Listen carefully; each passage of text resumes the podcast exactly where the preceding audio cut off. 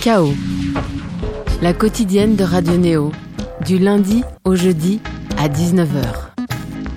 Bienvenue sur Radio Néo, vous nous écoutez à Bourges sur le 100.0, Toulouse sur le 94.8, Marseille sur la RNT et vous venez de nous rejoindre à Paris sur le 95.2. Il est 19h et c'est l'heure de chaos, la quotidienne culturelle de Néo. Un chaos pop et légèrement décadent comme notre invité Pérez qui sort son deuxième album Caverne avec un S. Pérez, c'est Julien Pérez. Vous l'avez peut-être connu sur la scène bordelaise dans des groupes comme Adam Cacher ou à Paris dans un groupe comme Beatmark ou tout simplement en solo en tant que Pérez. Son deuxième album parle de personnalités multiples, de tueuses de chanteurs, de visions dans des discothèques vides, de contrôle d'orgasme aussi et de pulsions nocturnes. Donc forcément, on l'a invité. Julien, bonsoir. Bonsoir. Je suppose que tu peux répondre de tout ce que l'on trouve sur ton disque, bien sûr. Exactement. Eh bien, c'est ce qu'on va voir. Le chaos de ce soir est réalisé par Seb Lescou. Bonsoir Seb. Bonsoir Thomas Corlin. Et se prolongera avec deux chroniques. Un oiseau de nuit, ben pour le coup très cul. Ça parle de partout et de baignoire au Grand Contrôle à Paris dans le 12e et pas donc c'est comme d'habitude par euh, Philippe Régnier, n'est-ce pas? C'est par Philippe Régnier et un billet d'humeur de 20 centimes de notre réac préféré, Bertrand Abar.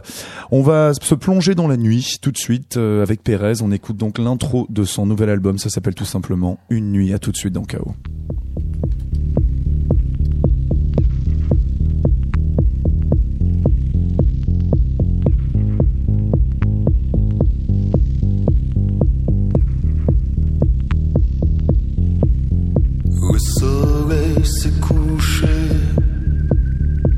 M'a même pas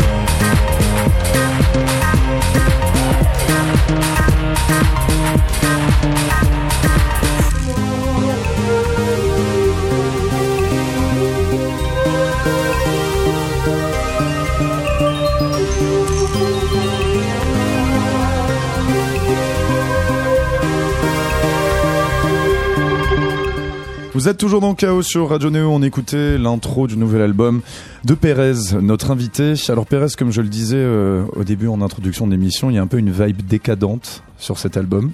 Je pense que c'est un petit peu la personnalité que tu as voulu la donner. je, me, je me posais la question de savoir si ça reflétait euh, ta vie à toi ou si c'était juste des fantasmes que tu te mettais comme ça et que et qui te ressourçait un petit peu et qui t'inspirait aussi pour ce que tu faisais bah, Comme souvent dans, dans l'écriture euh, fictionnelle, les deux sont mêlés, donc il y a une, certains aspects qui peuvent euh, recouper des choses qui me sont arrivées, mais mmh. sur lesquels je vais pas m'étendre ce soir. et Oh, tu puis, peux, hein, euh, puis aussi des, une part de fantasme, bien évidemment.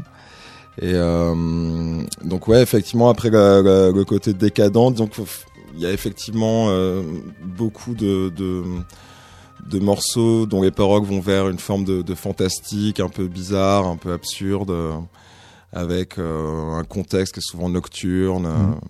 disons crépusculaire en tout cas.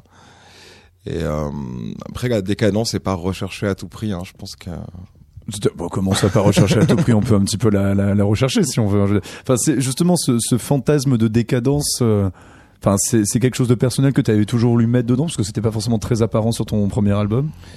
Euh, bah, ça apparaissait sur certains morceaux précédents comme le Prince Noir Mhm. peut-être. Euh, mais effectivement sur ce disque euh, peut-être qu'il y a davantage un, un côté euh, petite nouvelle dans les paroles. Enfin il y a un truc très narratif qu'il y avait peut-être moins sur l'album précédent chez Barclay. Et euh, en général j'aime bien bah, partir de situations euh, disons assez archétypales assez classiques. Mhm. et puis petit à petit les faire dériver vers quelque chose d'un peu divagant délirant. Donc c'est un peu euh, la nuit, ça représente bien ça, quoi, comme Ouais. la version un peu bizarre du jour, quoi. Enfin là où les comportements sont peut-être un peu plus marginaux, plus libres. Ça aussi, c'est un fantasme encore un petit peu. Enfin, tu sais, on a toujours cette idée de la nuit comme ça, qui- où vraiment tous les chats seraient gris, où on révèle des, facettes de sa personnalité que- qu'on révélerait pas forcément la journée. Mais est-ce que vraiment ça marche comme ça? Ouais, ça marche J'ai toujours. pour- l'impression qu'il peu- suffit d'aller aux bons endroits, mais ça ouais, fonctionne assez ça bien. va Ça marche toujours pour toi? Ouais.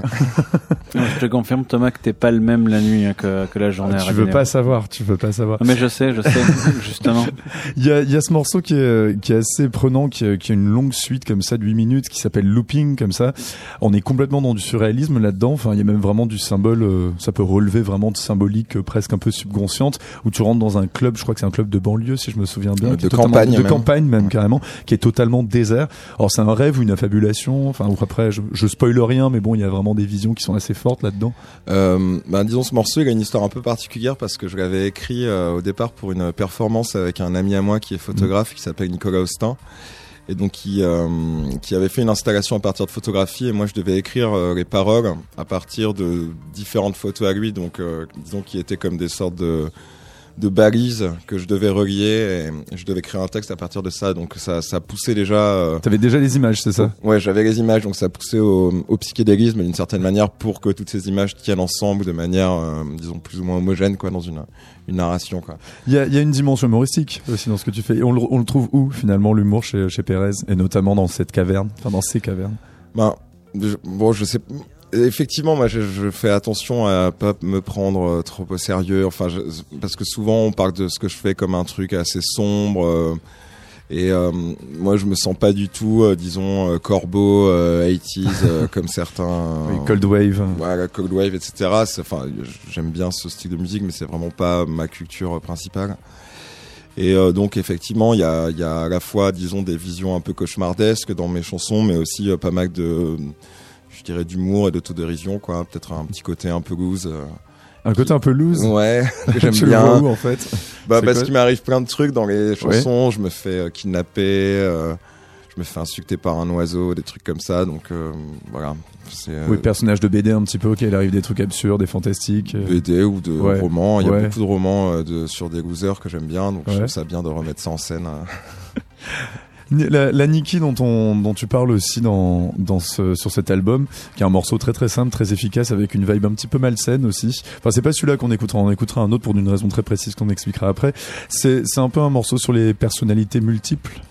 Oui, bon, après, euh, je pense que c'est. euh, comment dire C'est une manière de, décrire. euh, Finalement, la, constitution, je pense, de n'importe quelle personnalité, hein, qui est faite de, strates, de, de caractère, de tempérament, de, de, de fantasmes, de, sur ce qu'on pense être, sur ce qu'on pense renvoyer comme image. Et puis, euh, ouais, donc toute cette, euh, disons, intrication quoi, de personnalité qui, qui existe en chacun de nous. Et puis, euh, ben, je pensais à ça parce que simplement, dans, dans cette, euh, cette idée de, de faire un morceau, je voulais répéter Nikki parce que je trouvais que ça sonnait Mhm. bien. Euh, ben, j'avais du mal à vraiment choisir quel Nikki, Nikki de Saint-Phag ou Nikki de Min- Minaj. Je me disais finalement, bah, ce, prénom dans les, les illustres Nikki, déjà, il désigne des personnalités féminines euh, fortes mais très différentes. Et donc, euh, bon, je me suis dit qu'il fallait pousser cette logique et, euh, et décrire euh, voilà ce, ce truc un peu de poupée russe de différentes Nikki imbriquées les unes dans, dans les autres. Donc Niki Saint-Phal, soit l'artiste contemporaine, soit la pop star. Alors on reviendra un petit peu plus tard sur l'art contemporain parce que tu as beaucoup de connexions avec ça, mais pour le moment on va s'intéresser à un autre personnage qui est sur ton album. On va parler de Candy et puis on expliquera plus tard pourquoi. Candy de Pérez dans Chaos sur Néo. à travers la beau window. Il y a une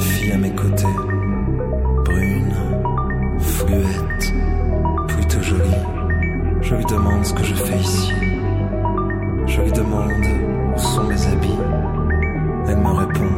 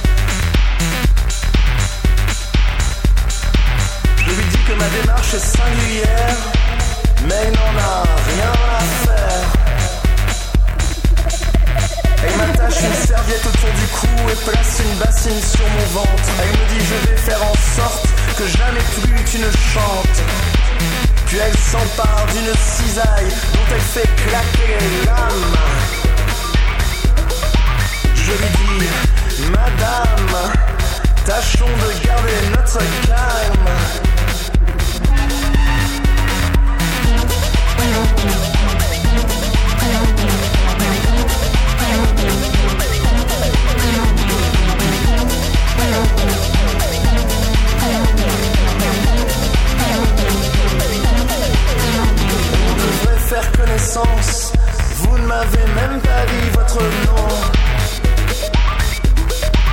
Elle s'appelle Candy. Elle ne souhaite pas faire la conversation. Allons Candy, je suis sûr que l'on peut s'arranger.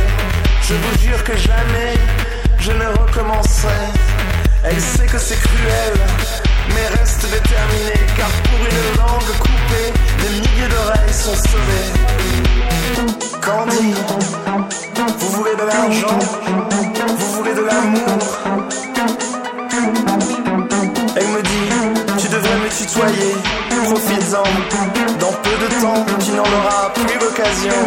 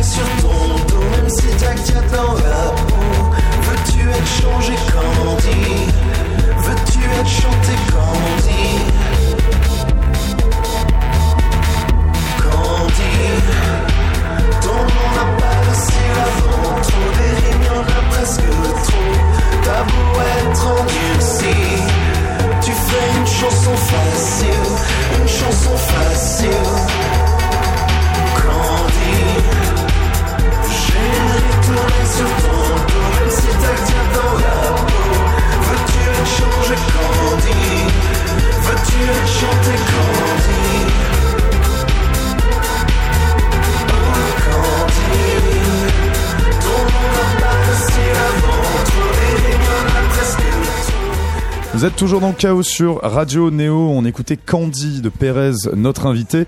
Alors cette Candy, il s'agit donc d'une euh, d'une tueuse de chanteurs, en l'occurrence toi, encore dans un personnage puis dans une narration.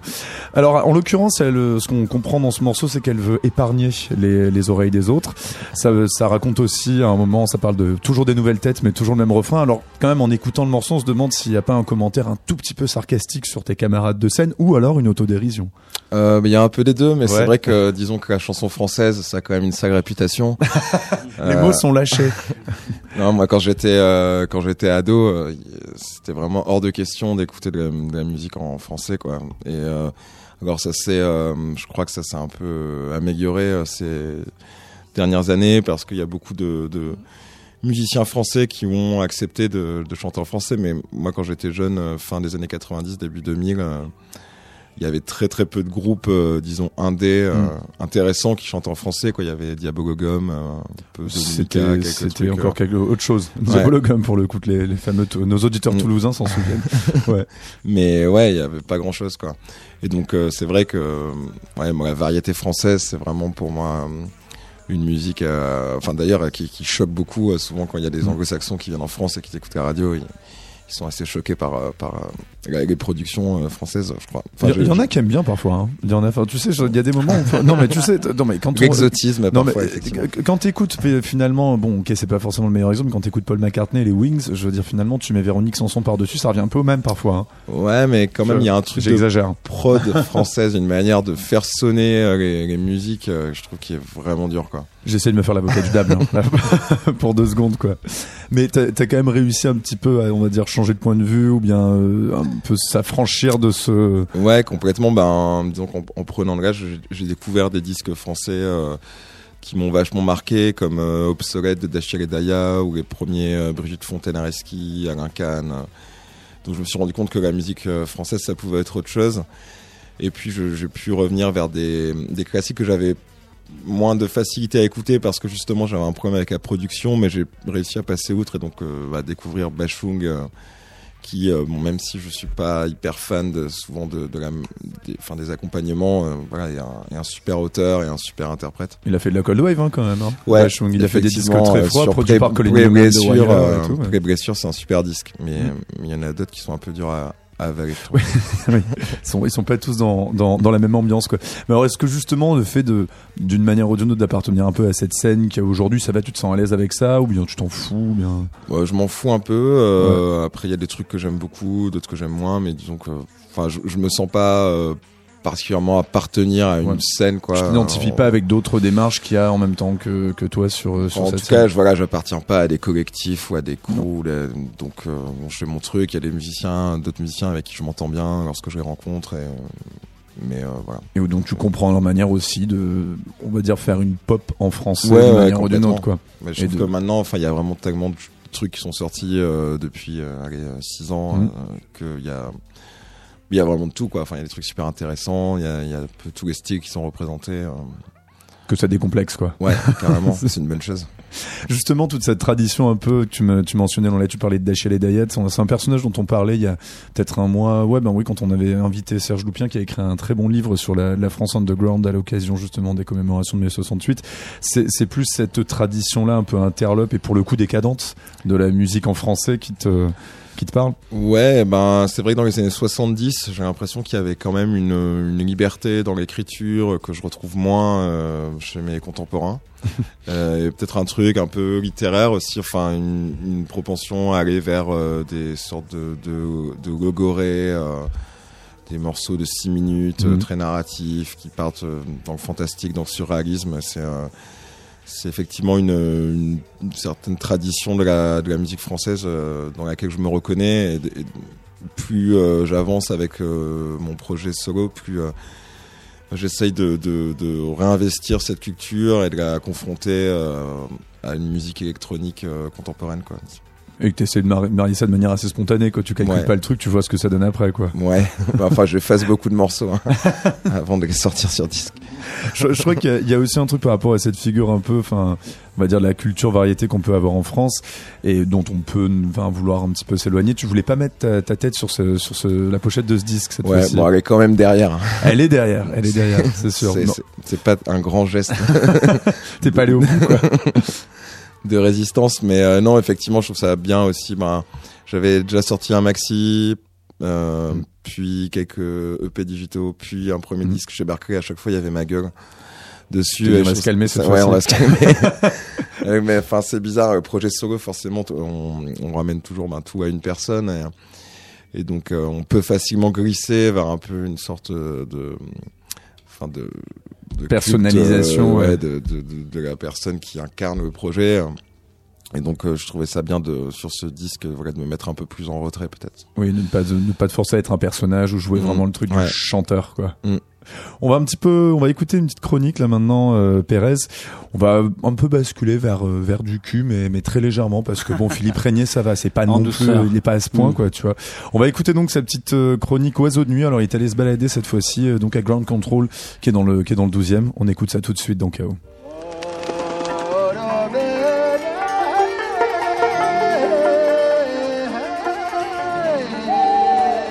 Oiseau de nuit. Néo. On est là, on a un micro et puis on va à la rencontre des personnes euh, qu'on trouve. Je suis venue à vous, c'est vrai, c'est vrai. Vous appelez comment? Anna. Euh, alors là, on est à côté de la gare de Lyon, je sais parce que j'ai regardé sur Mapper. Qu'est-ce qui vous a amené ici au Ground Control? Euh, alors je suis là en fait, euh, je suis dans une école de cinéma et on vient de finir les examens de fin d'année. Donc c'est pour ça que je suis là. Vous étiez avec euh, un de vos amis euh, qui est dans le baignoire, c'est bien ça? Ouais. Il vous trouvait très beau. Il cherche, euh, il cherche l'amour. Dans une baignoire Bah oui, dans une baignoire, c'est le meilleur endroit. hein. Bah oui, mais il y a, il y a quand même 10 000 personnes autour là. ouais, c'est vrai. Mais c'est pour ça il m'envoie en repérage. Parce qu'il y a beaucoup de gens dans la baignoire là, quand même déjà. Il y a déjà deux filles dans la baignoire. Oui. Et un garçon maintenant. Ouais. On va aller voir ça Bah oui, allons voir ça. Et vous, est-ce que toi tu vas dans la baignoire après alors Je sais pas, s'il y a de la place, oui, j'y vais dans la baignoire, sinon je ne sais pas.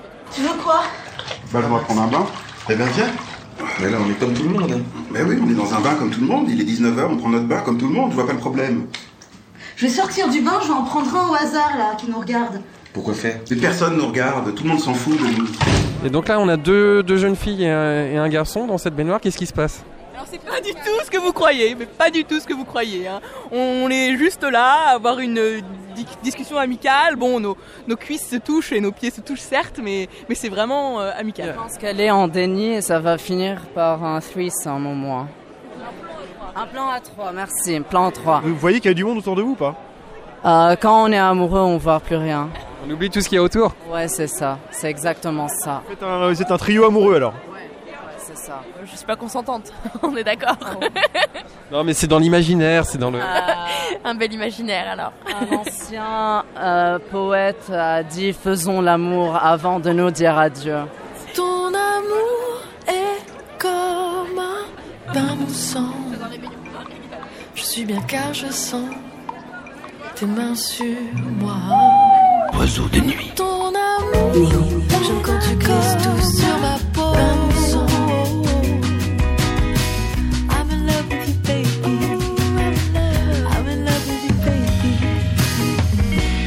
Bon, alors, vous, vous étiez dans la baignoire avant. Qu'est-ce qui vous y a mené euh, toutes les deux? Je sais pas, un côté un peu. euh, c'est intimiste, c'est sympa, on se retrouve et on était bien dans cette baignoire, c'était marrant. C'est pas un lieu qu'on a l'habitude de côtoyer euh, dans les endroits publics, c'était cool. Du coup, on a fait ça. Et en plus, il y a plein de gens qui viennent nous voir quand on est dans cette baignoire. Ah oui, donc c'est un endroit intéressant pour, euh, pour rencontrer du monde finalement. On rencontre encore plus de gens dans un endroit intimiste à la base. Je pense que une baignoire dans un milieu comme ça, c'est la culture d'Instagram et de Snapchat. Donc on a envie de se mettre dans un truc très pop et euh, outside the box. Donc on se met dans une baignoire pour être cool. C'est un truc artistique en fait quoi. Artistique ou euh, prétentieusement artistique, je, je dirais. Ça dépend des gens dedans. Je suis timide au début, mais j'avais vraiment envie de me mettre dans cette baignoire. Donc je me suis dit, allez-y, lance-toi. Installé au-dessus de deux filles quand même qui sont allongées dans une baignoire quand même. Ouais, mais on s'en fout un peu. Vous vous connaissiez pas avant On est entre euh, nouveaux amis. Bon, et de quoi vous discutiez avant qu'on arrive en fait? C'était quoi la discussion tous les trois là? Euh, demandé, ils m'ont demandé je fais quoi dans la vie, j'ai demandé ils font quoi dans la vie? Elle m'a dit elle est productrice, je lui ai donné un regard euh, charmeur. J'ai besoin de producteurs pour, pour le futur proche, de deux ans. Et vous deux, euh, de quoi vous discutiez avant Simplement Nous, ça fait un moment qu'on s'était pas vu et du coup, on parlait un petit peu de ce qu'on faisait en ce moment. Atelier d'écriture pour madame et moi, la production. On parlait de nos vies. Vraiment de nos vies. Dans une baignoire, ok, j'avoue. Un dernier proverbe. Ouais, non, non, non, non, je veux, je veux juste dire un jeune philosophe, penseur dit la vie est dure mais elle ne dure pas. Ralph Boucharia, merci. C'est toujours pareil, on prend un bain et la lampe sonne. Allô En fait, on installe des baignoires un peu partout en France et dans le monde. Et, euh, chaque fois, bah, on a, voilà, on a, euh, ça nous fait une chronique, c'est bien. Hein qu'on est bien quand on est dans son bain. On fait des grosses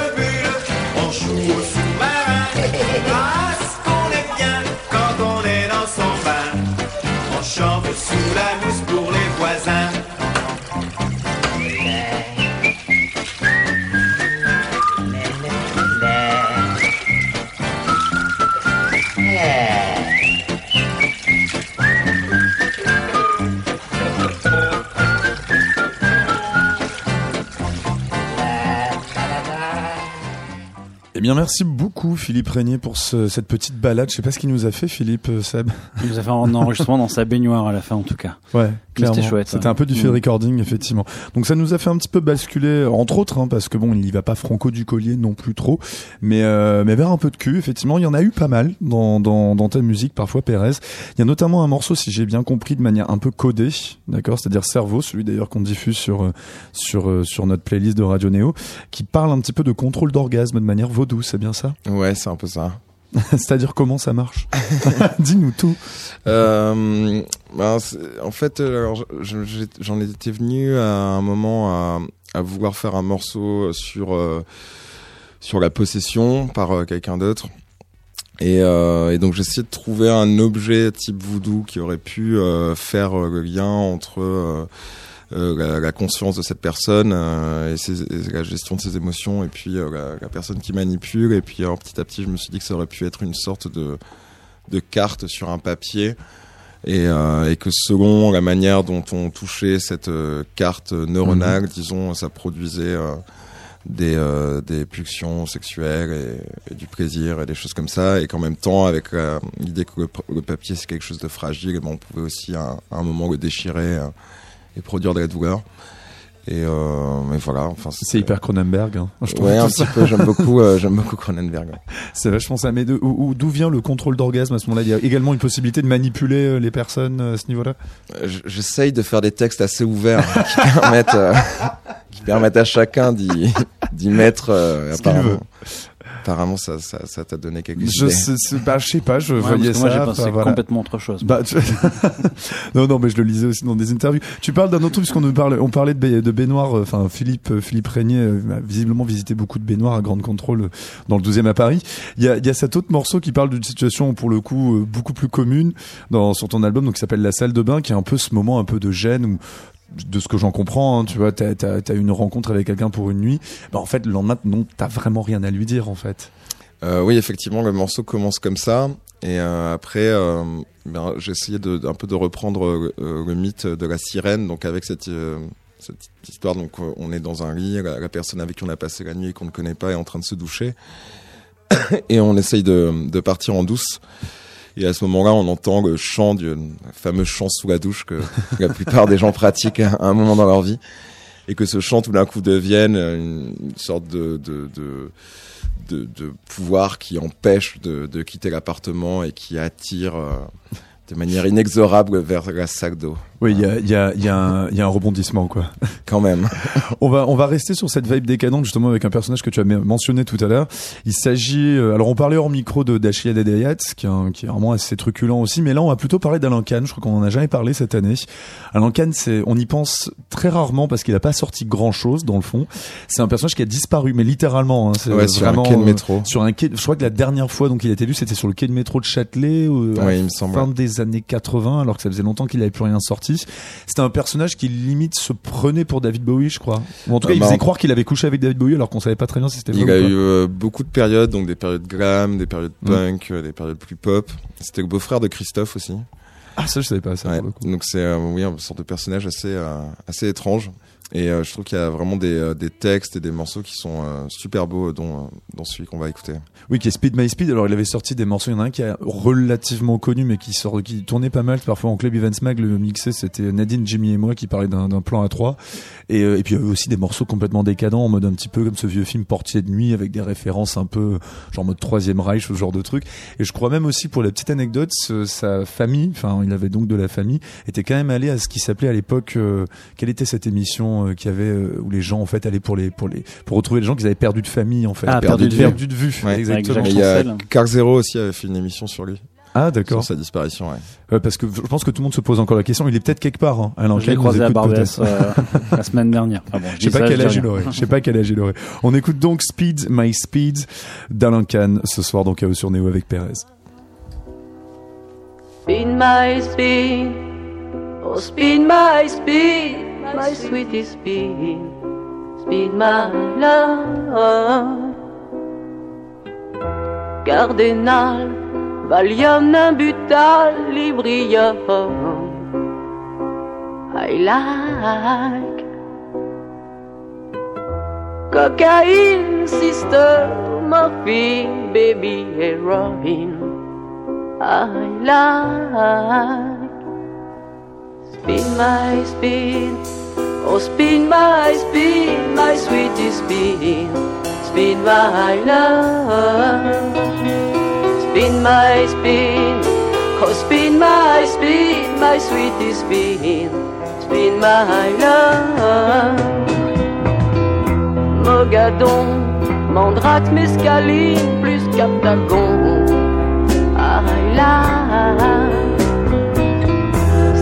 Joint, camel, cannabis, pénologie. Ah, I like. Spin my spin, oh spin my spin, my sweetie spin, spin my high love. Spin my spin, oh spin my spin, my sweetie spin, spin my love. Spin my love.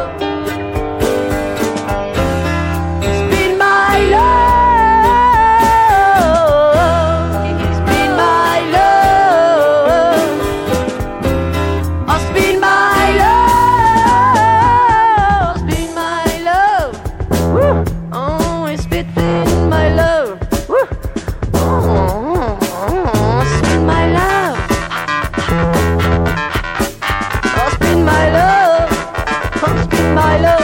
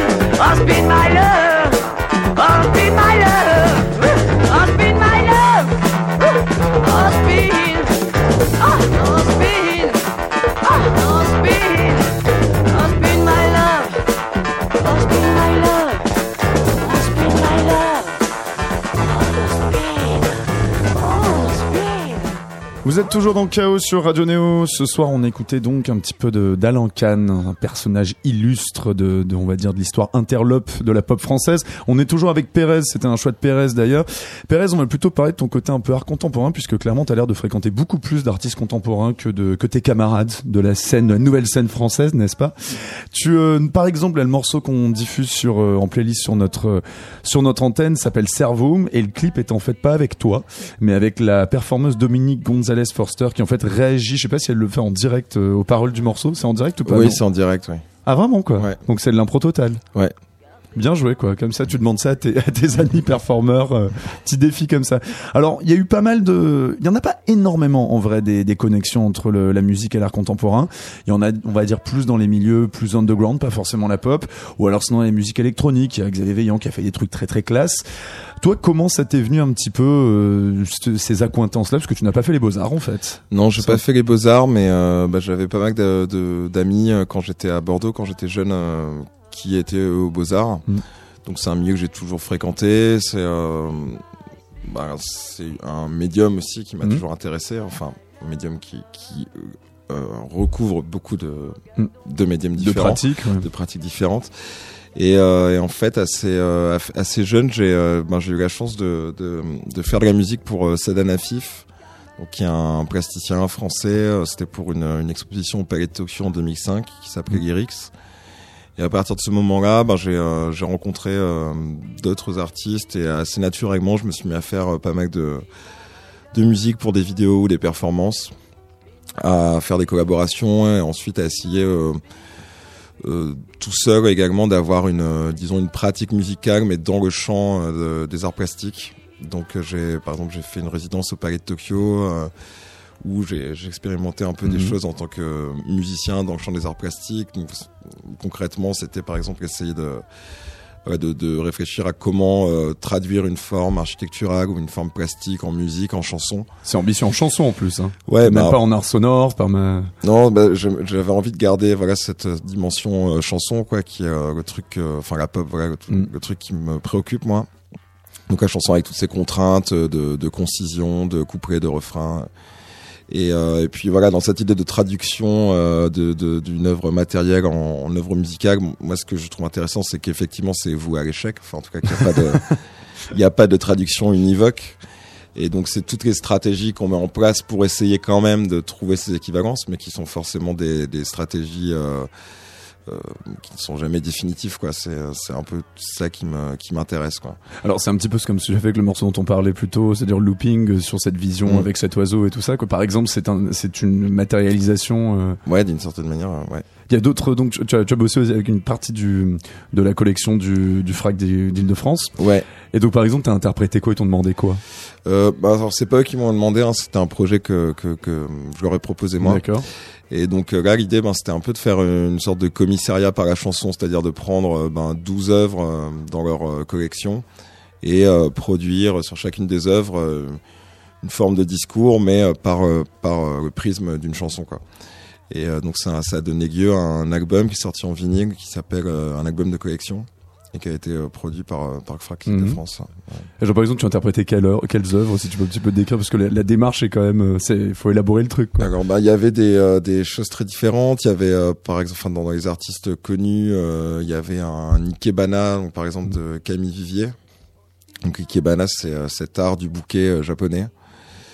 Il y avait un- une sorte d'in- d'installation, sculpture de Benoît Maire. euh, il y avait une, une, une- sculpture performance de Michel Blasi qui est assez chouette où c'est des escargots euh, qui, euh, enfin, c'est un, un grand, euh, un grand tissu sur lequel euh, il y a de la bière et donc les escargots sont friands de bière et donc il y a des escargots qui parcourent ce, ce tissu au sol et qui, euh, enfin, qui créent des, des sortes de, de, de motifs Mhm. avec leur salive.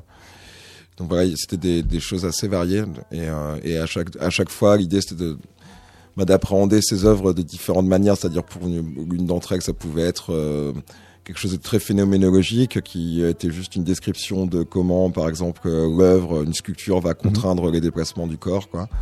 Et puis pour d'autres c'était plutôt euh, je sais pas fonctionner sur sur le, le mode de l'analogie par exemple. euh, d'essayer de, de, de, de, trouver une histoire qui dise quelque chose de semblable à ce que disait l'œuvre. Enfin, Donc c'est-à-dire que l'œuvre ou même le discours qu'on peut mettre autour d'une œuvre devient un point de départ presque poétique aussi pour un, Ouais, pour un ouais, morceau aussi, pop. enfin, ouais. C'est- L'idée c'était de pouvoir effectivement avoir un rapport poétique et pas euh, pas faire de la critique d'art. Oui, euh, pas chanson, Oui, parce qu'en même temps, non, mais ce serait intéressant. hein. Je pense que je pense qu'il y a beaucoup de critiques d'art qui aimeraient bien s'essayer à ça, quoi. Vraiment, faut voir ce que les cartels seraient différents. Ouais. Vraiment, si on les mettait en pop. Il y a, je me, je me posais aussi une question, enfin, pour basculer un peu sur de la philo. Clairement, quand on appelle son, son appelle son album Caverne, en plus avec un S. euh, on pense forcément un petit peu à Platon, ce Euh, genre de choses. C'est pas comme ça que tu le voyais, toi? Alors, moi, je- ça m'est venu à l'esprit, mais c'était pas que ça que je voyais en premier. Alors? Euh, c'est vrai que quand j'ai fait ce disque, donc je l'ai fait avec euh, un producteur de musique électronique qui s'appelle Strip Steve, Mhm. qui vit à Berlin, et donc j'étais dans cette ambiance techno, béton, etc. Et, euh, j'avais envie, par le titre du disque, de de, de, de comment dire d'exprimer une sorte de contraste entre ce côté euh, très euh, dur, hein, vil, Mhm. industriel, et euh, disons le, le côté plus plus chaud qui qui ressort des, des textes. Et, euh. Et donc, euh, je trouvais que Caverne, c'était un, un truc assez euh, cool pour ça, parce que ça gardait cet aspect minéral, tout en étant bon, le lieu qui est réputé comme euh, étant le, le début de, Mm. de, de, de la pulsion artistique, quoi. Enfin, avec les, les- les- les peintures. euh, euh, En mode grotte de Lascaux et compagnie, quoi. voilà, d'ailleurs j'aime beaucoup visiter les, Mm. les grottes. Et, euh, et puis il y avait euh, Caverne au pluriel, c'était aussi l'idée d'un dédale, de, ça pouvait être une image de l'inconscient aussi. euh. Il y a les dédales de certains clubs à Berlin d'ailleurs aussi. Ouais, exactement. Clairement, qui franchement, ouais, ça va, il va être assez compliqué. On va écouter un, un autre morceau justement que t'as que t'as choisi.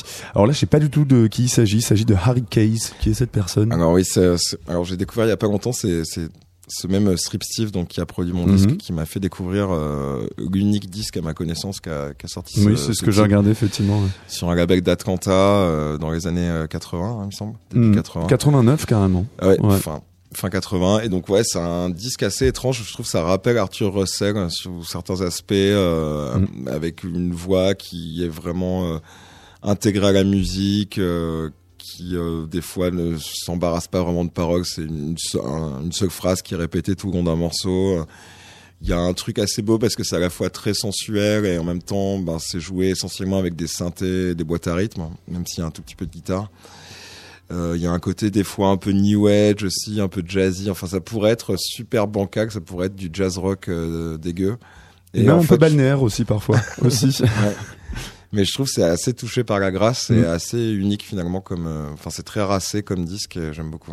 Et bon, on va se faire toucher par la grâce aussi ce soir dans Néo avec Pérez. À tout de suite.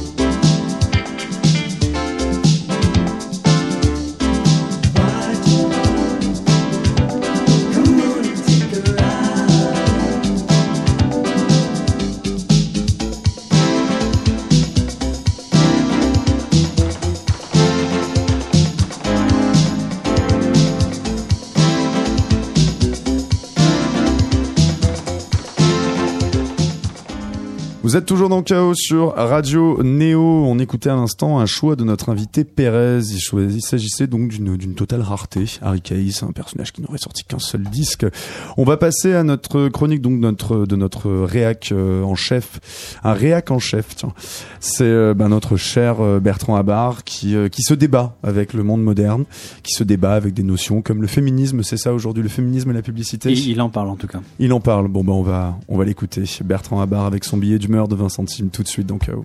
Le billet d'humeur Enfin, 20 centimes de Bertrand Abar dans Chaos. sur Radio Néo. Bon, je viens apporter ma pierre à cet édifice branlant du féminisme de 2018. Euh, bon, là, du coup, avec branlant, je ne sais pas si je viens d'embrasser le bon adjectif. Enfin, attention, hein, quand je dis embrasser, euh, je suis pas sûr non plus, du coup. Je voudrais pas vous forcer la main. Enfin, f- forcer... Et merde, merde, merde. C'est même plus d'écriture inclusive dont il faut débattre, mais de tout le vocabulaire qu'il faudrait exclure. Parce que là, ça devient vraiment risqué de l'ouvrir. Perso, j'ai peur de finir sur le bûcher des pixels incandescents comme un hérétique sexué. Allez, courage cependant. On revient au débat sur le féminisme. Déjà, mesdames, alors pas mesdemoiselles, mesdames, hein, je vous rappelle que mademoiselle disparaît des formulaires administratifs. Donc, mesdames, disais-je, rassurez-vous, l'ère de l'égalité approche à grands pas, de la supériorité même. Vous en doutiez? Eh bien, pourtant, la preuve est évidente. Elle vient de la publicité. Le modèle qui fait vendre maintenant, c'est la femme active, qui dirige d'un sourire enjôleur, mais d'une détermination sans faille son armée de mecs dévoués, corvéables. Même pour les bagnoles, hein, il reste encore ici et là des spots où la famille se retrouve enfin grâce au halo inspirant de la tôle. Mais majoritairement, c'est madame qui conduit, madame qui s'excite sur les formes de sa caisse, madame qui ruse pour s'échapper en solitaire ou entre copines sur un noueux bitume bercé par la mer en contrebas. Bon, méfiez-vous quand même d'un retour de manivelle. Pas de celle qui démarre la vieille guimbarde, non, non, celle de l'écologie. Parce que ok, c'est cool d'afficher son indépendance et son pouvoir d'achat volant d'un SUV. Mais l'air ambiant est quand même plutôt à sa purification. S'émanciper au dioxyde de carbone, ça peut vite devenir contre-productif. Mais revenons à la pub. Je détiens la preuve ultime de votre intronisation. Dans un spot, une femme entre dans un ascenseur. Alors, fille de la robe ou de la jupe, hein, elle porte un tailleur qui peut être un costard emprunté à son frère. Comme le SUV, il est hybride. Les autres personnes lui cèdent la place à s'encastrer dans les parois, dans leur grisâtre tissu. Et là, cette reine du tertiaire, qu'on devine symboliquement devoir rejoindre le dernier étage, porte la main à son ventre. Moi, du haut de mes clichés, je me dis qu'il va s'agir de grossesse. En plus, elle se caresse le ventre de façon circulaire. Mais là, le coup près tombe. Contre la diarrhée, imodium lingual. Alors ouais, bravo mesdames, vous avez enfin le droit, comme les mecs, de porter un pauvre costard pour vous rendre au taf avec une diarrhée de dingue. Au dernier étage, certes, hein. mais en cas de diarrhée, plus c'est haut, plus c'est risqué. Alors moi, je crois en vos valeurs et en votre courage à les concrétiser, mais vous avez d'autres valeurs tellement, tellement plus belles. Si votre combat devient la substitution et non pas le renouvellement, là, il n'y a vraiment plus d'espoir. Mais bon, peut-être ne s'agit-il ici que de publicité. Eh ben alors Bertrand Abar, mais comment que ça va bien? Mais ça va bien se passer Bertrand, ça va, n'aie pas peur, d'accord? On est avec toi. C'était donc Bertrand Abar pour son petit euh, billet d'humeur de 20 centimes dans Chaos ce soir sur Néon. On est toujours avec Pérez, Chaos c'est presque fini. On va se quitter sur un dernier morceau, Pérez, un autre choix que tu, tu viens de nous faire. Il s'agit de Paranoid London. Ils sont anglais, on est bien d'accord? Ouais, c'est des anglais. C'est un petit duo qui pour le coup fait a un petit peu cette vibe un peu malsaine euh, électronique que t'aimes bien. Oui, et puis euh, sur leur disque, il y a beaucoup de morceaux où ça déblatère, euh, ça raconte des histoires euh, sur cette musique acide, et donc Oui, en spoken word en plus. Ouais. En beaucoup de spoken word. Il joue d'ailleurs hein, le, le 21 juillet à Paris à la Concrète et le 28 à Marseille au Cabaret Aléatoire. Euh, Pérez, ben ton actu, ben c'est ton album Caverne qui est sorti quand même depuis maintenant février sur ton propre label. Étoile distant est, est distribué par différentes. Et tu bah tu vas jouer là, tu venais de jouer en Ile-de-France, tu rejoues à Paris dans quel cadre à la Java euh? Euh, je joue à la Java donc pour une soirée qui s'appelle Panoply Mhm. euh, avec October Lieber qui est un super groupe. Et voilà ça va être chouette. Je j'invite tout le monde à, à venir tout le monde. danser Et puis ce sera également bientôt à Lyon et beaucoup plus tard à Metz. Chaos c'est fini pour ce soir, Seb. Merci à toi, la Réal. Merci à toi, Thomas Corlin. Et merci également à Marie Mougin à l'aide à la préparation. La playlist, le replay et tout ce que vous voulez de cette émission seront en ligne sur notre site radioneo.org, sur iTunes et sur les applis de podcast. Demain, on se retrouve avec qui, Seb? Est-ce que tu t'en souviens, toi? Est-ce que demain je me souviens euh, de qui Ouais, on, ouais. Est-ce que tu suis? Est-ce que tu suis? Est-ce que je suis? Est-ce que tu suis? Euh, Non, eh ben c'est Bachar Marcalifé. Ah oui, ce en sera plus. demain soir Ouais, à 19h, même heure. Passez une très bonne soirée. On vous laisse avec Paranoid London. À tout de suite. Non, à demain plutôt dans Chaos sur Néo. Quick man, jump. Go for the light. Look for the door. While they roll on the floor. Move out of sight. There's a flight 151 tonight. I got lost her skirt. I got lost in the mist, man. I don't know my name, Jack. Hands in your pocket. I worked all week for this. I ain't gonna let it go away easy. I worked all week for this, man. I don't care if she has a fake tan. Long legs and short skirts all day long. That's right. Sucking up dust. Eating glue.